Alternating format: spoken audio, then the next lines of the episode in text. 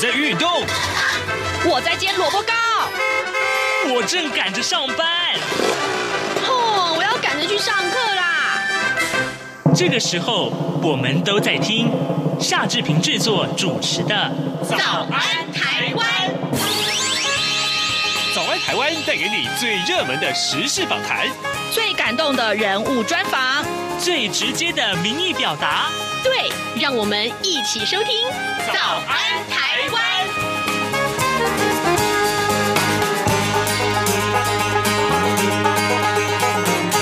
早安，台湾！我是夏志平。今天是二零二一年的三月二十五号，星期四。待会儿呢，我们在访谈单元里面要为您连线东吴大学政治系刘碧荣教授。我们要请刘老师为大家解说过去这几天以来最重要的新闻外电，当然，呃，可能大家会呃立刻会想到说，在上个礼拜五啊，其实上个礼拜台湾时间是上个礼拜六啊，这个在阿拉斯加的这一场二加二会谈当中，有非常非常多啊值得观察的面相。我们待会儿请刘老师跟大家来进行解说。好的，在跟刘老师连线之前呢，志平有一点点时间跟大家说一说各平面媒体上面的头版头条讯息。今天呢，呃，联合报和自由时报都把这个头版头关注在水情的部分，然后呢，苹果日报和中国时报都关注在这个长荣货轮卡在苏伊士运河啊。好，我们先看水情啊。联合报呃跟呃自由时报把它通通放在呃这个头版头条上面的位置，告诉大家这个问题很严重哦。呃，这个礼拜的封面降雨不封啊，呃中央旱灾应变会议啊，昨天拍板定案，苗栗和台中以及北彰化部分地区要进入分区限水，这是二零一五年之后的第一次红灯限水。指挥官经济部长王美花她说呢，苗栗台中四月六号起。停五供二，并且分甲乙两区轮流供水。列入白区的这个区域呢，还有科学园区，则一律减量百分之十五，不停工。王美花说呢，气象局和气象专家提供的资讯显示，未来两个礼拜，甚至于到四月份的雨量都是正常偏少的，所以才会有这样的决定。而为什么到四月六号才会实施呢？王美花表示，主要是因为清明节扫墓。仍然是有用水的需要的。那苗栗、台中轮流供水区，通通哎会这个区分成两个区啊。甲区是停二啊呃跟停这个两天，就是停礼拜二跟礼拜三这两天。那么乙区则是停礼拜四跟礼拜五这两天。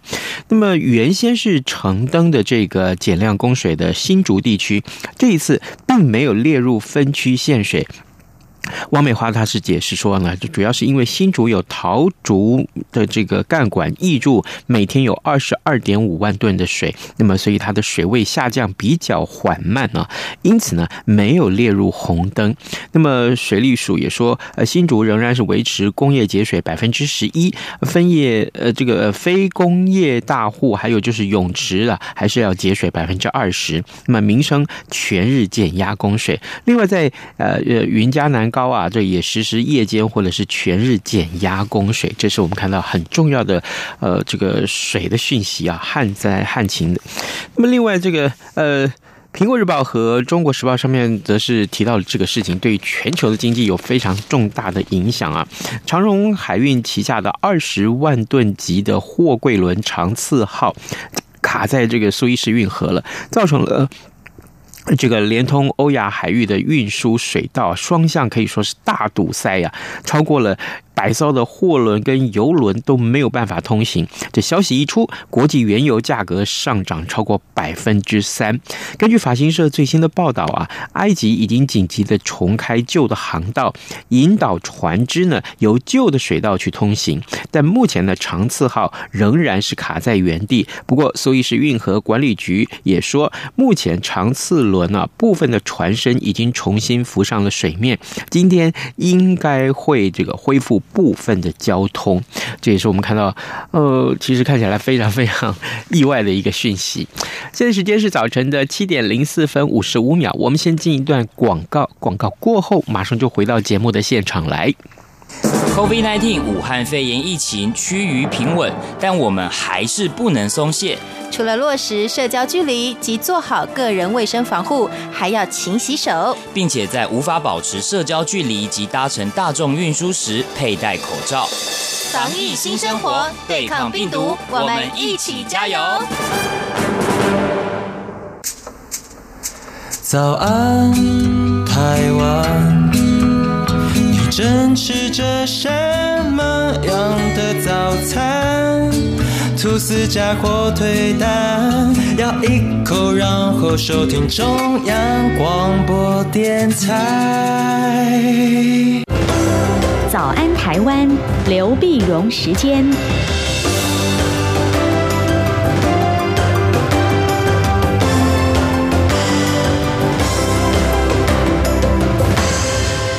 这里是中央广播电台台湾之音，您所收听的节目是《早安台湾》，我是夏志平。此刻时间早晨七点零六分零八秒啊，来，我们要为您一起来关注重要的国际新闻外电，为您连线东吴大学政治系刘碧荣教授，老师您早。早，各位听众朋友，大家早！谢谢老师再度与我们的连线。老师，呃，首先我们来先看一看，因为上个礼拜您提到的是所谓的“二加二”会谈，当然这个呃影响性非常大，同时也跟我们预告了上个礼拜五啊，台北时间应该是到礼拜六了，这这一场另外的这一场这个美中的“二加二”会谈。老师要请教您，这个会谈上面，当然我们看到很多外电了，就非常呃这个呃双方啊针锋相对啊，呃精彩之处，请老师告诉我们。对双方呢，其实其实啊，在这个呃阿拉斯加会谈，就十八号啊，是吧？就是上个礼拜在十八号阿拉斯加会谈的时候呢，大家也没有期待一定会谈出来什么东西，因为整个氛围其实不是特别好啊。那么呃，我们先讲一先讲一下，在就在他呃十八号之前的十七号，十七号呢，美国美国呢就宣布制裁了这个一些中国大陆的一个官员，因为香港的问题啊。因为香港问题，因为香因为香港的选举法嘛，选举法它制裁了二十四名中国的官员。那么因为你是香港法，你限制了香港的一些呃一国两制啦，违反了中英联合声明啊什么。那你看，如如果正常情况下，如果说呃十八号要见面，十七号当然也会营营造一个比较良好的气氛。嗯。但是事实上并没有，大家直来直往啊。在这网，那结果那你可以看到，呃，开会的时候呢，双方都都是冗长的发言，然后指责对方啊。那么美美国也很凶，中国大陆也很凶啊。中国不吃这套啊。那这个当然，我是觉得这两这两，第一个呢，它的效果当然是讲好双方的底线。我觉得这是双方互相摸底了。嗯，我我的红线在这里，你的红线在这在哪里啊？然后。为了是国内消费嘛，在国内消费，所以你看中国大陆是嗨得不得了啊，嗯，嗨不了。说你看过去辛丑条约的时候，那么中国是如何的屈辱啊？签了这个八国联军之后的辛丑条约，你看到现在呢，我们敢跟美国这边的呛声啊。那美国这边的讲法就是说，你的呛声没有用啊，嗯，你你不是你大大家都会想吓对方，但其实都没有用啊，都没有。那结果在讲完之后呢，后来他发表的声明当然是。呃，双方还是有一些地方是可以合作的，嗯，比如像气候变迁了啊，比如说这个新冠的疫情啊，那么两国合作对以后的呃疫情后的这个复苏啊，人民的往来啊，这个 visa 的这个规这个新的签证规定啊等等，都还有一些可以合作的部分。呃，当然你说在不管在香港了、新疆了、台湾问题上，大家也都表达自己强硬的立场，嗯，但是我我看到比较有意思的就是。那讲完之后呢，在中国大陆的官方的这个反应，除了呃批评美国之外，大家也都承认这有建设性的，而且是呃那么那么坦诚的啊，有建设性的。那么，但是中国是说，在气候问题上面呢，双方成立了工作小组，然后美国这边马上后来就否认没有成立工作小组 啊。那那这个这个就有意思。那其实其实呢，这个是这一连串外交动作的其中一部分。嗯，你说这个气候气候协定呢？哎，后来我们就看到那么呃，这个礼这个礼拜二，双方在视讯的一个气候的部长级会议上是有见面的啊。那么在这就那么在这礼拜二的时候呢，那么美国这个就是他的这个气候的特使凯利嘛。那中国大陆呢，就特别又搬又搬回来了谢振华，就是中国气候。变化事务特别代表谢振华，谢振华应该在跟凯利的关系不错啊，以前就就事，而且在环保气候问题方面呢，呃，也蛮有声望的。但是凯利跟见面时候，凯利在这礼拜一接受媒体访问的时候，就是说一码归一码啊，那这个是对呃气候问题，并不是说呃中国给美国一个 favor。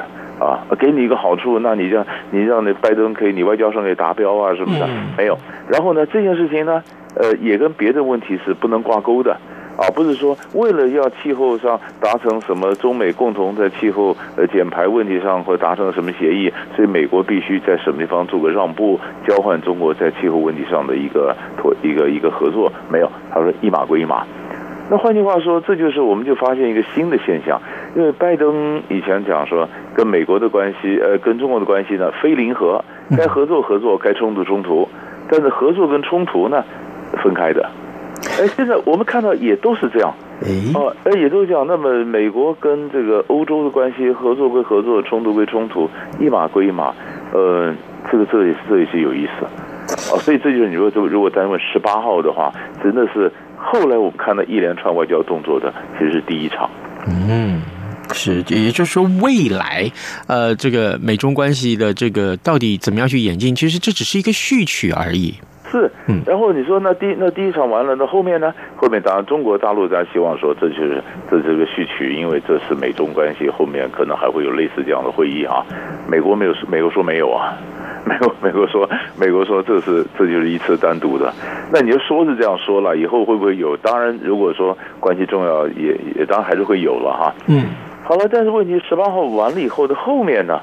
后面后面当然，美国美国在跟中国中国关系紧张，美国同时跟俄罗斯的关系也紧张啊？为什么？美国俄罗斯，因为因为在俄罗斯的关系呢，最主要的就是那个异议分子啊，嗯，那个呃、哦、那个之前的我们提到的那个异议分子，对，呃，他的异议分子纳瓦利内，呃，纳瓦纳瓦内呢，那异议分子，他说美国是要被判刑，判刑，拜登就是说普京是刽子手嘛，就 是三三月十七号礼拜三的时候说，礼拜三的时候说刽子手，那俄罗俄罗斯当然很生气，普京就冷冷的回他一句说，呃，祝你身体健康，哈哈，那完了以后呢？俄国就召回驻美大使，啊，驻美的表示抗议。上一次召回驻美大使是一九九八年，西方轰炸伊拉克之后再召回驻美大使。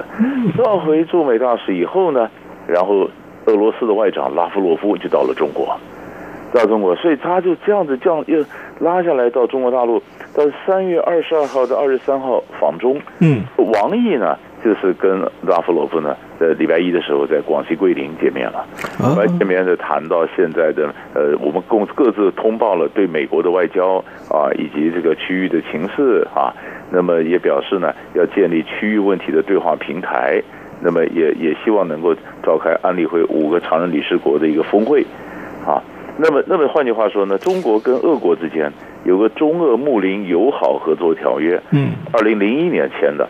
那双方就同意说，哎，这个这个二零零一年签的嘛，现在二零二一了嘛，那说这边条约要延长，啊，那么就是俄国外长访中呢，为双方关系又又哎，在美国围堵之下，俄国跟中国走得更近了。哦。好，各位听众，今天早上志平为您连线访问的是东吴大学政治系刘必荣教授。我们请刘老师为大家来解说重要的外电啊。当然，这当中有非常非常多的国际事件，他的呃深入分析是看到很多国际呃大国之间的这些互动啊。老师，您刚刚提到的这两个重要的事件，一个就是这个阿拉斯加的会谈，另外一个就是呃美中俄三方的关系。但事实上还有一些细节，我想继续请教老师。一个是刚刚您。提到就是阿拉斯加的会谈里面，双方就是局语啊，就是场面话都说的很难听。那嗯，其实针对就是这个内宣啊，大内宣，就是国内的这些呃这个。群情的这个反应，那特别是中国啊，这个民族主义的这个谈这个状况啊，这个非常非常受大家瞩目。好像有很多的这些，不管是呃，就说了什么中国人不吃这一套啊，点点点之类的这个话。那好像呃，美国当然也是如此。那后续的情况如何？这是第一个我想要请教老师的。那第二个就是有关于美国跟呃苏联，还有就是呃中国的这三方的关系。假如现在目前演变到这样子的话。好，那接下来，呃，双方的走势会如何？呃，会不会呃呃，万一又有什么事情发生的时候，又这个让关系非常紧张呢？嗯，这是所所以啊，这个东西是有有点有点紧张。我我们晓得。这其实其实这这一连串的，如果说关心国际情势的听众朋友呢，这这一段我们看的是眼花缭乱。是啊，眼花缭乱。你看，我们刚刚讲说，呃呃，起先我们上礼拜讲的是日本跟韩国的呃二加二两场二加二，然后后来这个呃布林肯呢就到了阿拉斯加，阿拉斯加呢跟然后跟国家安全顾问苏利文在那会合，然后会见了中国大陆的杨洁篪跟王毅，是吧？嗯。阿拉斯加的讲完之后，哎，可是二加二的。二加二的会谈，那当时是外交部和国防部，那也就是说有布林肯还有奥斯汀啊。那布林肯到阿拉斯加去了，和奥斯汀到哪去了呢？对啊，奥斯汀到印度，啊，到印度，因为印度也是印太印太四国的重要的盟国嘛，所以上个礼拜五，他就到了印度，到了印度呢，加强跟印度的这个军事合作哈。加强合作，那跟印度方两天以后呢，哎，布林肯，呃，这个奥斯汀又又跑到了阿富汗。啊，这是阿富汗。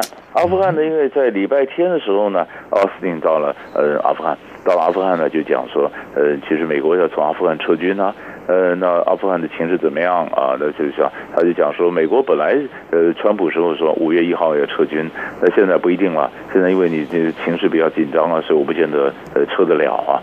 但其实整个印太策略呃战略呢，最早时候拉的印度啊，也是要印度说你帮我顾好一下阿富汗的情势，嗯啊，所以这这这是，所以你看他从到难道那你想看在呃我们刚刚讲说拉夫罗夫跟王毅在广西桂林见面的时候呢，也有谈到阿富汗的问题，哎，这就是这一块地方，呃，这有点去，大家都想有点影响力。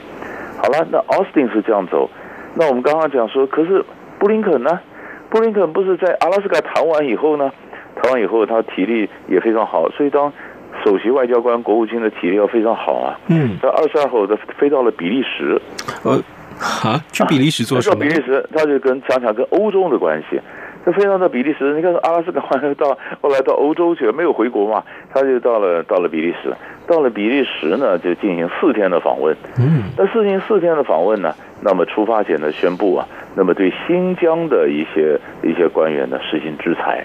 啊，呃，所以像因为呃新疆包括新疆是新疆生产建设兵团党委书记王军正，新疆维吾尔自治区的公安厅长啊，呃陈明国等等实行制裁，因为你新疆的这种镇压，新疆的强迫这个呃这个同化啊，或者强迫的教育改造营，哎，这很糟糕，这在国际上都非常关切，不管对新对维吾尔族对对伊斯兰教的这种镇压哈，要是对他们进行进行制裁。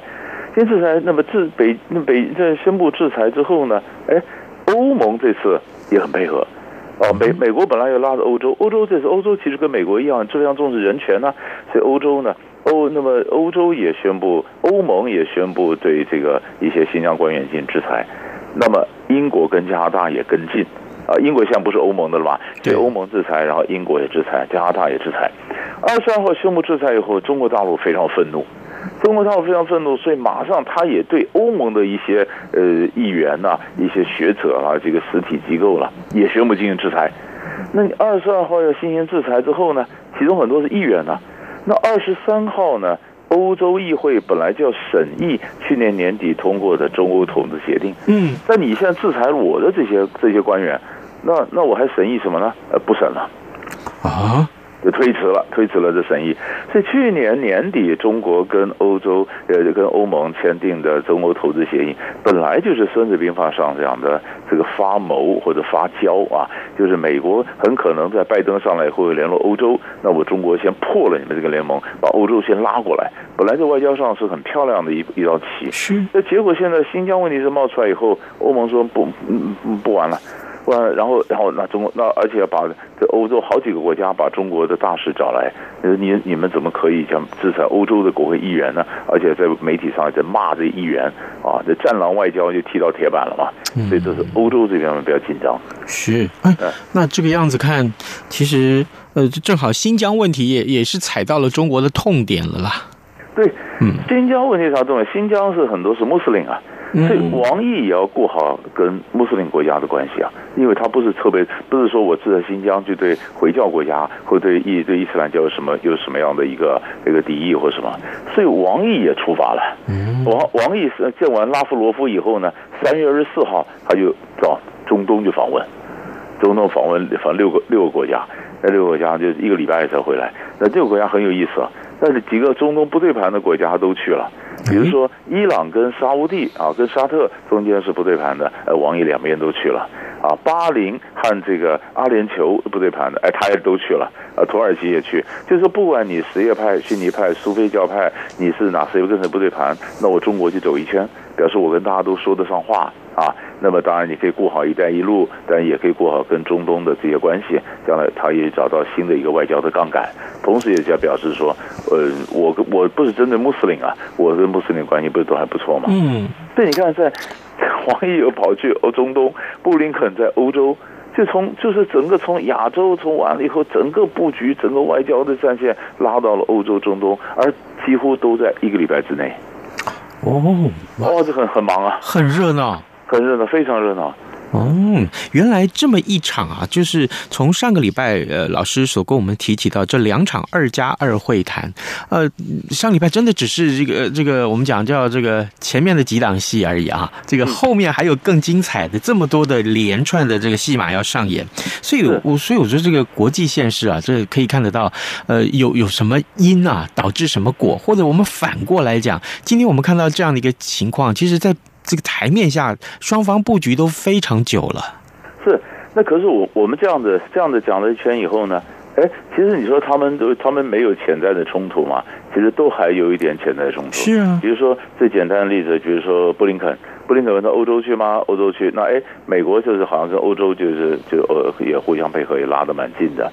可是欧洲跟美国一个小问题就是，德国要从俄罗斯拉一个天然气管呢、啊。嗯嗯。那天然气管就是呃，大家很熟悉，叫北溪二号。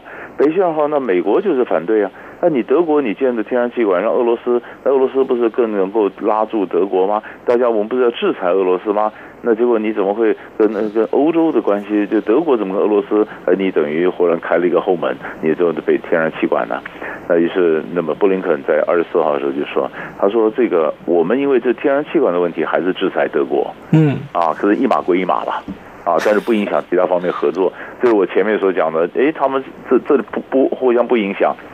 那更有意思的是，到印度这这奥斯汀到印度，印度加强跟美国的关系，可是印度也在考虑要买俄罗斯的武器啊，他要买 S S 四百防空飞弹。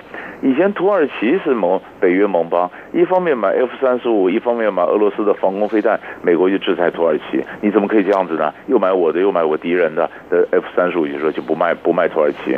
那现在。现在这个呃，印度也是这样的，所以美国国会议员就讲说，哎，慢着，印度如果跑去买俄苏俄罗斯的武器的话，那我们还还继续卖他那么多的武器，还这么多情报分享吗？会不会漏出去呢？那么奥斯汀就说，呃，还没有谈到，为什么？因为印度还没做最后的决定嘛，我们等他最后决定了再说。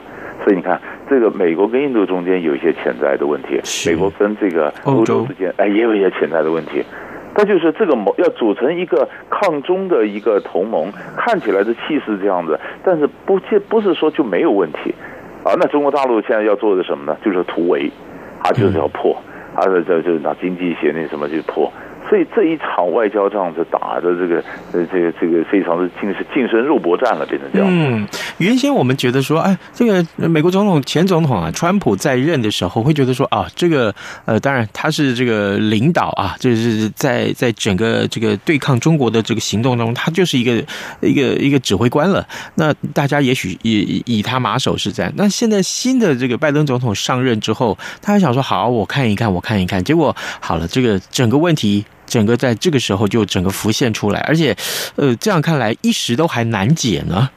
是，嗯，因为本来我们以为拜登上来一开始外交上不会这么快啊，对，因为他重要是呃也抗疫嘛，还有经济振兴，呃振兴经济嘛。拜登自己也讲说，我要先做好基础建设啊。你看，的他的确也是这样子啊，嗯，呃，基础建设这个钱要撒下来，他说经济发展，你经济发展以后，你才有跟中国或者抗争的底气嘛啊。那本来想说应该明年或者或者过一阵子以后，他外交才会才会比较积极，哎，没想到。这一次呢，虽然我们虽然感觉上他在整队了，就是就是队伍比较乱啊，然后他很多你看对中国的政策，上次没谈论，他是暂时性的一个政策，可是他的整队整的蛮快的，嗯，啊，那整个整个整个拉就就就蛮快。本来在国际政治上、国际秩序上有一个很重要一点，就是跨大西洋的一个同盟关系。跨大西洋的这个同盟关系呢，是国际政治秩序的一个非常重要的支柱。川普总统的时候呢，一斧头把它砍掉了，砍掉了，这美欧关系就是就是影响，所以所以国际制度、国际秩序就就崩塌了嘛。那拜登上来呢，他赶快就说，你看像 G7 的视讯会议啊，呃，七国的峰峰会啊什么，他就想拉拉着欧洲。一开始的时候好像拉着欧洲有一点，欧洲各呃法国、德国也各有自己的盘算，不是那么顺，所以他又回来拉亚洲。可你看这次在制裁新疆的问题上，哎，美国跟这个欧洲又是连在一起了，所以看起来这个跨大西洋的这个支柱，哎，很快。拜登上来才两个月，诶，就就就就就重新的重建起来。嗯，呃，这个这个速度是蛮快的。是跨大西洋政治支柱的这个重建啊，这件事情也值得我们大家继续来关注。各位听众，今天早上志平为您连线访问东吴大学政治系刘碧荣教授，我们请刘老师为大家解说重要的新闻外电，从包括了这几场的二加二会谈，一直到呃美中俄三方的关系啊，这都是我们大家最关注的话题，因为这背后牵扯太多的国际。秩序了，谢谢老师跟我们的连线，老师谢谢您，谢谢谢谢。各位听众，本台冬季频率将从台湾时间二零二零年十月二十五号上午九点开始，到二零二一年三月二十八号上午九点为止进行调整，到时候晚上七点到八点，原本七二三五频率播出的国语节目将停止播音。另外，从十一月一号零点开始，到二零二一年二月二十八号二十四点为止，原本六点到八点播出的国语节目将调整为六点半到八点半播出。不便之处，敬请见谅。早安，台湾，你正吃着什么样的早餐？吐司加火腿蛋，咬一口，然后收听中央广播电台。早安，暴马仔。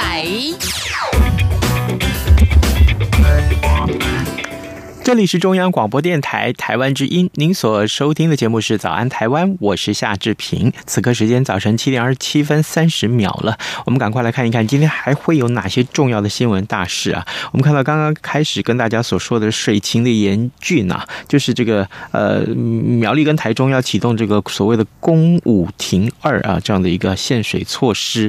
那这个当然现在民众陷入这个抢水大战啊，这个连停两天的这个做法，其实。真的冲击很大。今天各平面媒体也都做了相关的报道。各位，你有没有想过说哪些行业啊，这个用水特别的多？我们不要先不用谈这个，大家在家里面每天都要呃这个洗澡啊，呃这个洗碗呐啊，洗脸啊啊这种啊，或者你要清洁，对不对？的拖地这都需要大量的水。呃，这些已经造成不便了。那另外很多的这个商场里面啊，或者这个行业，通通会受到限制。比如说。美发业，各位，你去剪头发，你是不是又这个受到很多的影响？这剪完头发不能够洗头发，这不是很惨吗？啊，这这这个事情让人家没办法想象，对不对？另外就是洗车业者怎么办？